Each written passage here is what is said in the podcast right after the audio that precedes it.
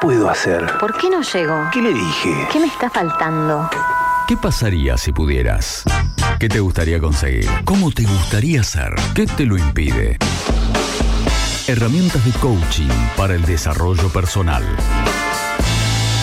Modo Coach. En segundos afuera. Aplausos y bienvenido el señor Fabián Ibáñez. Eh, Fabián Ibáñez. Fabi, ¿cómo estás? Bienvenido, ¿eh? ¿Cómo andan? Nosotros muy bien. Yo también. yo ¿Sabes que también. me sorprendí en, en la hoja de ruta de hoy? Ponen, Fabián nos va a hablar en el último modo coach del año y me sorprendí. Digamos que ya sabíamos más o menos las fechas, pero la verdad que, que nos ha servido y de mucho esta columna que hemos tenido todos los, los jueves. Así que me agarra como una especie de tristeza. No sé cómo estás vos respecto a la columna, pero la verdad que le hemos pasado bien, ¿eh? También, sí, sí. La verdad que ha sido un, un lindo encuentro, estuvo muy bueno.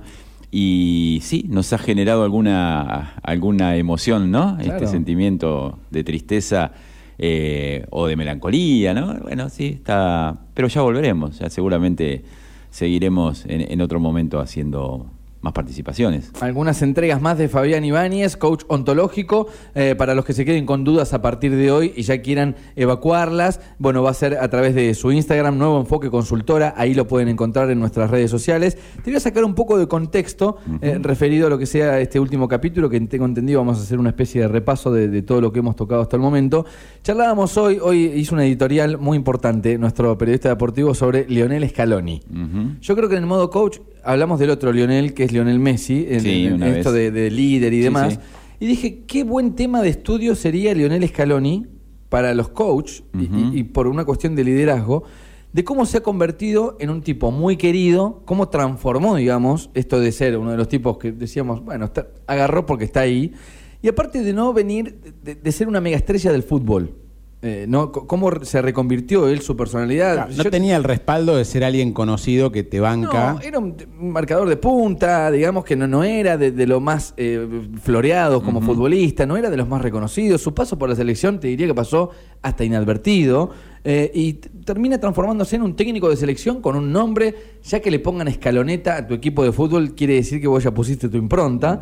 Digamos que no va a pasar desapercibido su paso por la selección, ¿no?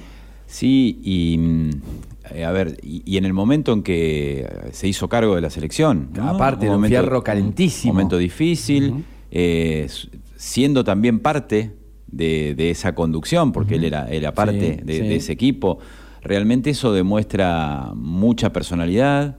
Eh, una actitud que es lo que hemos hablado siempre, ¿no? El conocimiento suma, la habilidad suma, pero la, la- actitud multiplica. Quizá la consulta mía va en eso de que para mí lo cambió como a mitad de camino de su vida.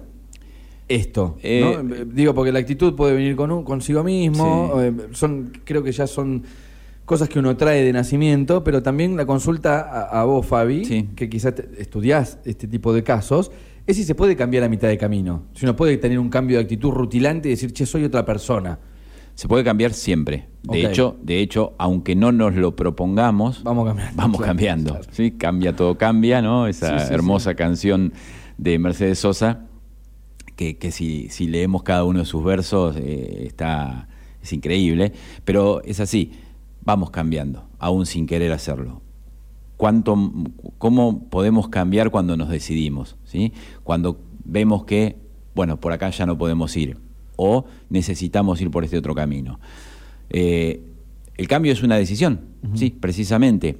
Pero si además a esa decisión la apuntalamos con herramientas, con, con- con estudio, eh, nutriéndonos de más información, obviamente que vamos a generar ese cambio o ese pasaje a ese estado, ¿sí? a, esa, mejor versión de la que queremos ser, eh, mucho más rápido y menos traumático.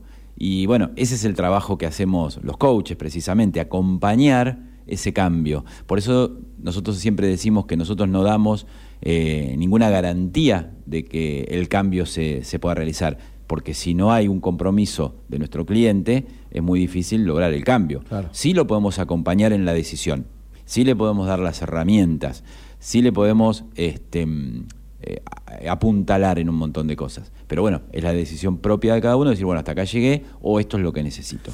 Cuando hablas de herramientas, ¿puede, puede ser una cuestión autodidacta también? O, o tiene que haber un coach de por medio como para que me lleve una guía y me ayude a, a utilizarlas? No, te- eh, uno lo puede hacer también, podemos encontrar, si, si queremos generar el cambio, Sí. podemos buscar las herramientas. Eh, no, no- no- sería tan omnipotente yo para decir que solo se cambia o solo vas a encontrar las herramientas a través del coaching. Hay muchas otras disciplinas también y también, como decís vos, esto. eh, decir, a ver, me, me quiero nutrir de información. Sí. Eh, obviamente que hay se, se acortan algunos caminos con esto, o co- con, con un profesional que te acompañe en eso, pero, pero sí también es muy válido la posibilidad de buscar en uno mismo. A veces los cambios los tenemos que, o generalmente los, los buscamos a través nuestro, adentro nuestro. Y esa es la parte más difícil, ¿no?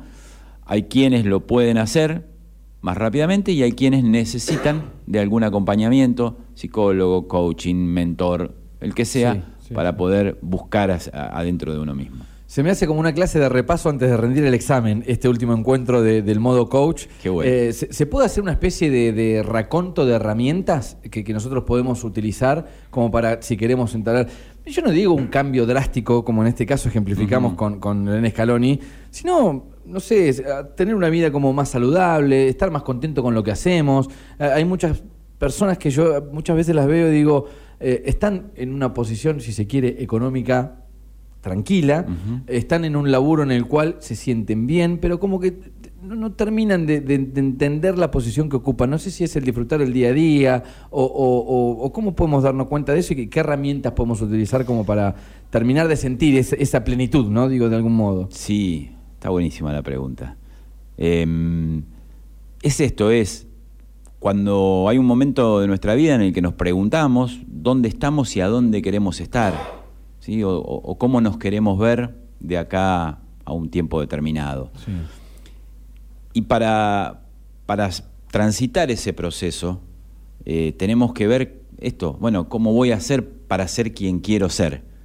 Eh, voy, a, voy a utilizar un- el deporte, voy a, voy a disfrutar de eso, voy a disfrutar de la familia, voy a disfrutar de, de todo lo que tenemos, porque todas son herramientas. Cuando, cuando hablamos desde el coaching hablamos de herramientas, no estamos hablando de, de- cuestiones mágicas o de decirte O de algo. leerme un libro entero, O ¿no? sí, o de decirte algo que, que nunca lo escuchaste, decir, che, eh, la herramienta es la escaloneta, por decirte Sí. algo. Che, ¿qué es la escaloneta? No, estamos hablando de herramientas que tenemos nosotros, de, de virtudes que tenemos que a veces no las vemos. Por eso decimos que desde el coaching ayudamos a ampliar el observador que estamos siendo de nuestra realidad.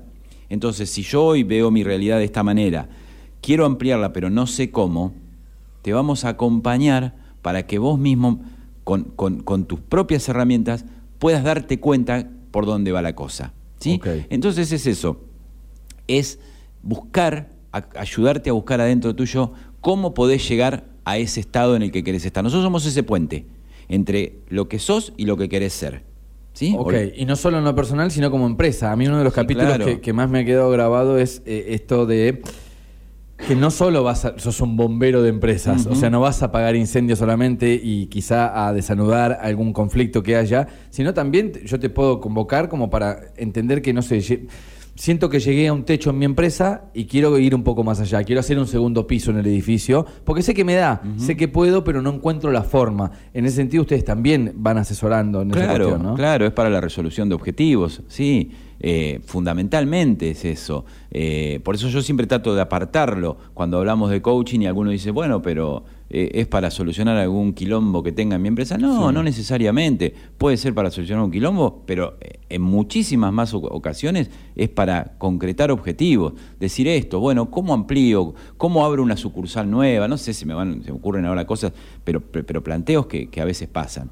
Bueno, es esto, ver con qué recursos contás, si lo podés hacer, qué necesitarías, qué, qué- qué recursos económicos tenés y qué otro tipo de recursos, porque a veces no solamente es el recurso económico. Claro. Eh, hay otros recursos, a veces no contás con el recurso económico, pero contás con un, un montón de recursos más, como contactos, como clientes, como un montón de cosas. Cuando llegas a la empresa, ¿es una especie de, de itinerario, de, de de listado? diagnóstico, De sí, claro, de diagnóstico, es lo primero que tenemos que hacer. Y debe ser lo peor y lo que no queremos escuchar, ¿no? Lo que te llamamos. Eh, a veces pasa que, mm, muchas veces pasa, que cuando nos contratan y nos cuentan qué es lo que están pasando, Sí. ¿sí? Eh, nos contratan para algo determinado. Y a la persona que nos contrata dice, bueno, tenemos que hacer un diagnóstico y vamos a trabajar sobre esa sección en la cual vos me estás planteando el problema o el objetivo. Sí. Ok, muchas veces no coincide. Lo que te dice la gente que está laburando ahí El que te llamó para solucionar ese problema. no coincide con lo que me dice el que me llamó para plantear esto. Entonces le decimos, mirá que es otra la, la cosa. Y a veces esa misma persona que nos contrata es parte del problema Claro. y no quiere serlo. ¿no? Dice, no, pero esto no me toca a mí, esto es, es de ellos. Y ahí empieza, bueno, no, pero ¿cómo debemos trabajarlo? Por eso lo primero que tenemos que sacarnos de, de encima eh, la persona que, que se somete a este, a, esta, a este tratamiento, a este, a este laburo, es sacarnos los egos de encima. Eh, esto que hablábamos en algún momento también, cuáles son los límites para aprender, los límites del aprendizaje, ¿te Sí, acordás? sí. Los obstáculos del aprendizaje es yo no tengo tiempo, no es para mí, que lo aprendan ellos. Y eso pasa muchas veces. Quienes nos contratan dicen, no, no, pero no es para mí, es para ellos. ¿Cómo es Tu, tu némesis eh, es la autocrítica, digamos. Pero claro. El, el tipo, el tipo que, que está en una empresa y, y- y no quiere verse, digamos, en una empresa que no haya un espejo, Claro. estamos, in- incurrimos en un error, me parece, Es ¿no? que sin autocrítica no hay cambio. Es esto que hablábamos recién. Claro. ¿Cómo vas a cambiar algo si no haces una propia crítica sobre lo que necesitas cambiar? Entonces vos me contratás para ver un conflicto en la empresa. Pero si vos no, no asumís que también podés ser parte de este conflicto, porque tenés alguna participación dentro Claro. de la empresa, como gerente, como dueño, como encargado, como lo que sea, Sí, o como decisiones, empleado. administración, lo que sea. Sí. Entonces, en algo también te ocupa, porque es lo que decíamos también en un, en un momento. Está buenísimo este repaso, porque decíamos que las empresas, la empresa es una cáscara, pero está integrado por personas.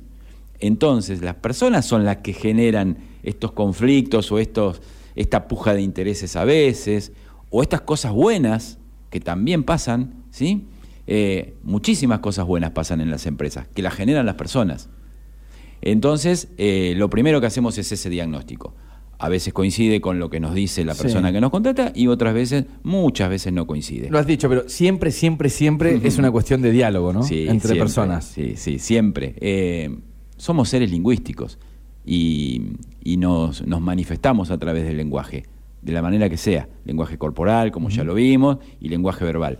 Pero siempre, siempre, siempre nos manifestamos a través del lenguaje. Todo.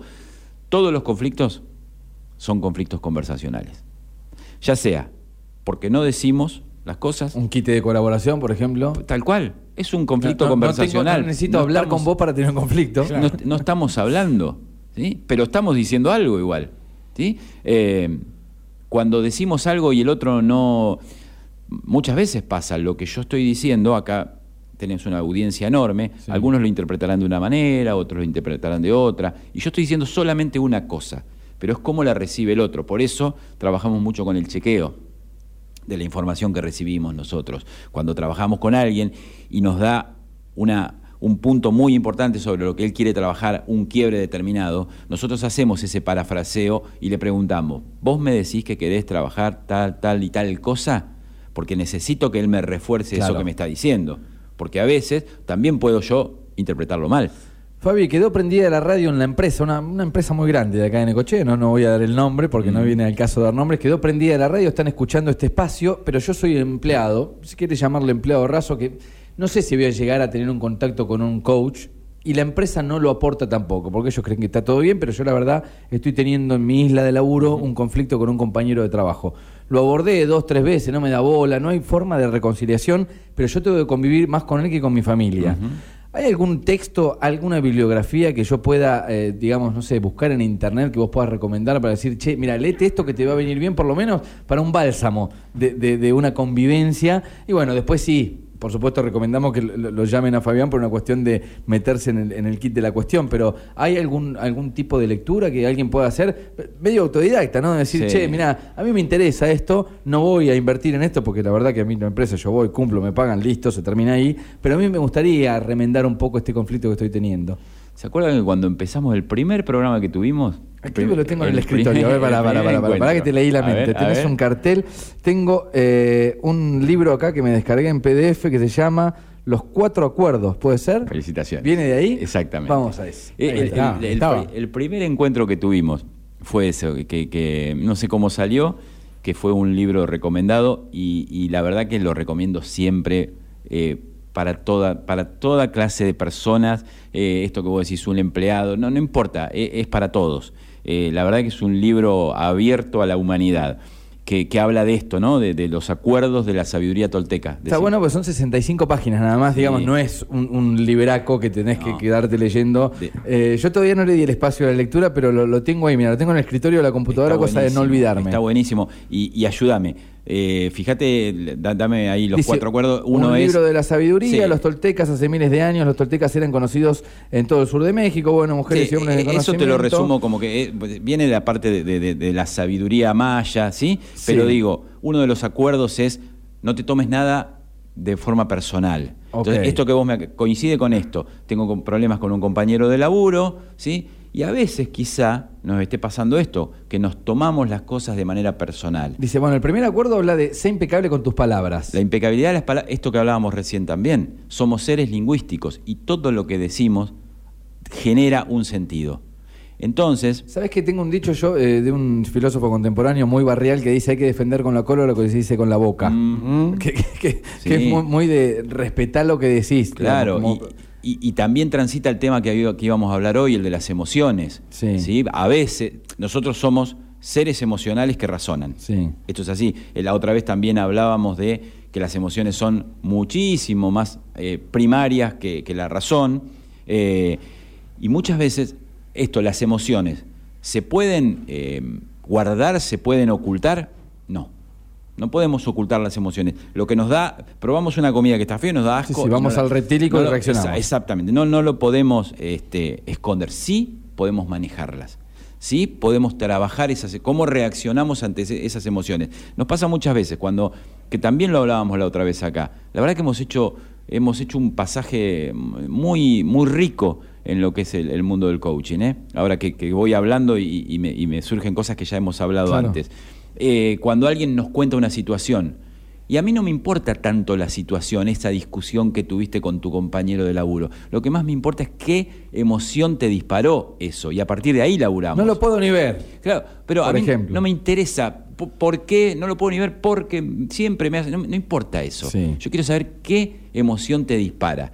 Y en base a esa emoción que te dispara, vamos a laburarla, vamos a ver cómo la controlamos. Entonces, esto tiene que ver con la impecabilidad de las palabras. Bueno, el segundo acuerdo dice, no te tomes nada personalmente. Exacto. No te tomes nada personal, porque lo que, lo que la otra persona te está diciendo es del otro. ¿Sí? Eh, que yo te diga hoy, me levante y te diga, che, qué, cara qué mala cara tenés, qué cara de culo tenés. Capaz que tiene que ver más conmigo que con vos, Claro. ¿eh? Capaz que tiene que ver con, lo que me estuvo pasando antes de llegar acá y yo me la agarré con vos, con alguno de ustedes, porque no me gustó algo, pero es mío eso.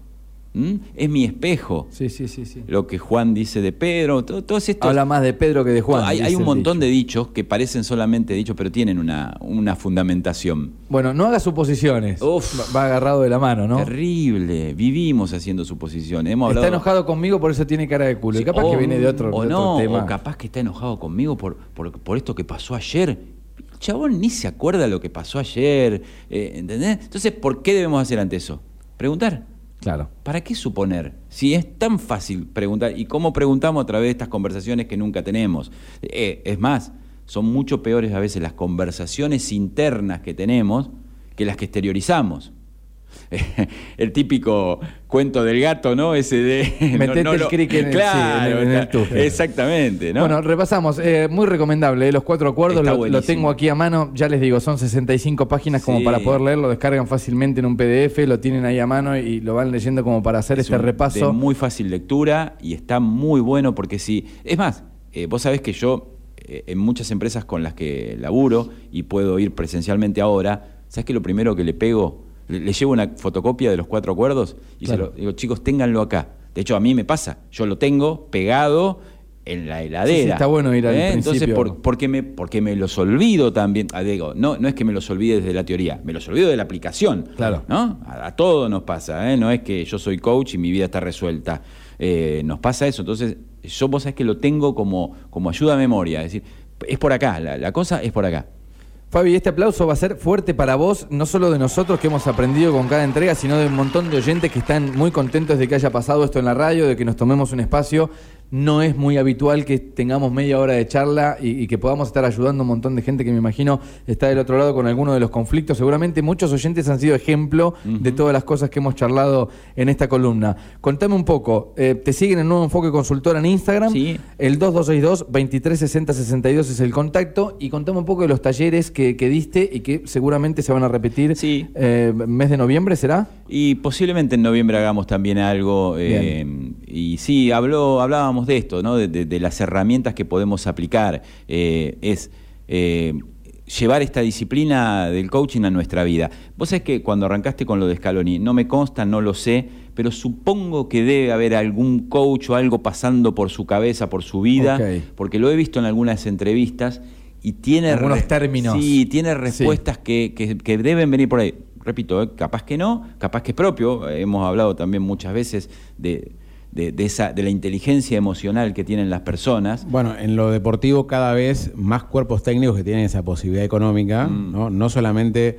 insisten en conseguir un psicólogo, Sí, sí. que era algo que ya se venía hablando de hace muchos años, sino que desde hace algunos años a esta parte se incluye eh, el tema del coaching, Sí. digamos, para, para manejar un grupo. Se toma un grupo deportivo eh, también con este nivel de un grupo empresarial o, o se ve esta mirada y bueno, por son algo también... procesos. Uno Sí, puede ser claro. económico, el otro con un Claro. objetivo Bueno, deportivo, pero. está la Claro. carrera también o la especialización, si quiere, en coaching de deportivo. coaching deportivo, sí. El, el coaching abarca muchas disciplinas. Eh, en mi caso yo eh, hice también la especialización en, en coaching organizacional, pero también a quienes hacen la especialización en coaching deportivo. Eh, Y así- no me extraña en este sentido que la selección argentina, ¿no? Tenga una persona o recomiende una persona que quizás no quieran estar, que no esté ¿no? hoy por hoy en los medios, pero que los asesore y les permita eh, tener cierta formación en esto, o el propio Scaloni haya elegido formarse también, porque de hecho se recibió como técnico, ¿no? Y sabemos que, que ha estudiado, y es alguien que, por ejemplo, está en España, donde esto todavía está mucho más avanzado. Mm, Exactamente, sí, eh, mira, los coaches trabajamos mucho en silencio, no somos de decir dónde trabajamos, no lo hacemos, salvo que a veces Una cartilla de recomendación cuando- sí, o claro. cuando en nuestro en nuestra página lo ponemos, le pedimos autorización a la empresa para Claro. ponerlo, para nombrarlo, pero generalmente trabajamos en silencio. Mira, ayer me pasó algo mu- muy, piola, me invitaron a un programa de, de- de- de cable acá. Sí. Y, y uno de los invitados era un cura que hace TikTok. Mirá. Que, se, puso- se hizo muy famoso estos días. eh, Un cura necochense que hace un TikTok. cura negochense que creo que está en Mar del Plata, más o menos. Gonzalo Domenech, creo. Bien. ¿sí? Y vos sabés que ayer, antes de. Interesante. Sí, ténganlo en cuenta. eh, no he visto sus TikTok, pero, pero lo leí en algún lado y ayer lo, lo invitaron. Y antes de entrar al, al- al estudio, él me decía, me dijo, ¿qué haces vos? Yo soy coach. Ah, me dice, vos sabés que en, la, en Mar del Plata, me dijo, en la facultad donde ellos estudian teología, Sí. hay dos coaches. A los curas les enseñan coaching. Claro. Sea, Bueno, es manejo de grupos también, Exacto, es, es, discurso, es, dialéctica. exactamente. Bueno, había un dicho muy, muy viejo que decía hay que quererse más, yo le voy a decir hay que hablarse más a partir de, de esta Sí, columna para poder más. desentramar un poco ahí las cuestiones que muchas veces nos dejan con, con algún nudo en la espalda y nos dejan doloridos por, por un par de días. Para tener relaciones fáciles, muchas veces hay que tener conversaciones difíciles. Me encanta. Eh, eh, es un tatuaje esto, ¿eh? bueno, el aplauso se transforma en ovación. Fabi, Muchísimas gracias. Ha sido un placer conocerte Sí, para mí y también. poder Eh, convivir un par de- Algunos los ¿eh? he conocido acá. La verdad que agradezco la calidez con la que me han tratado, todo el grupo, los chicos, los, los productores. Eh, esto es una radio amigable, es un espacio ecológico.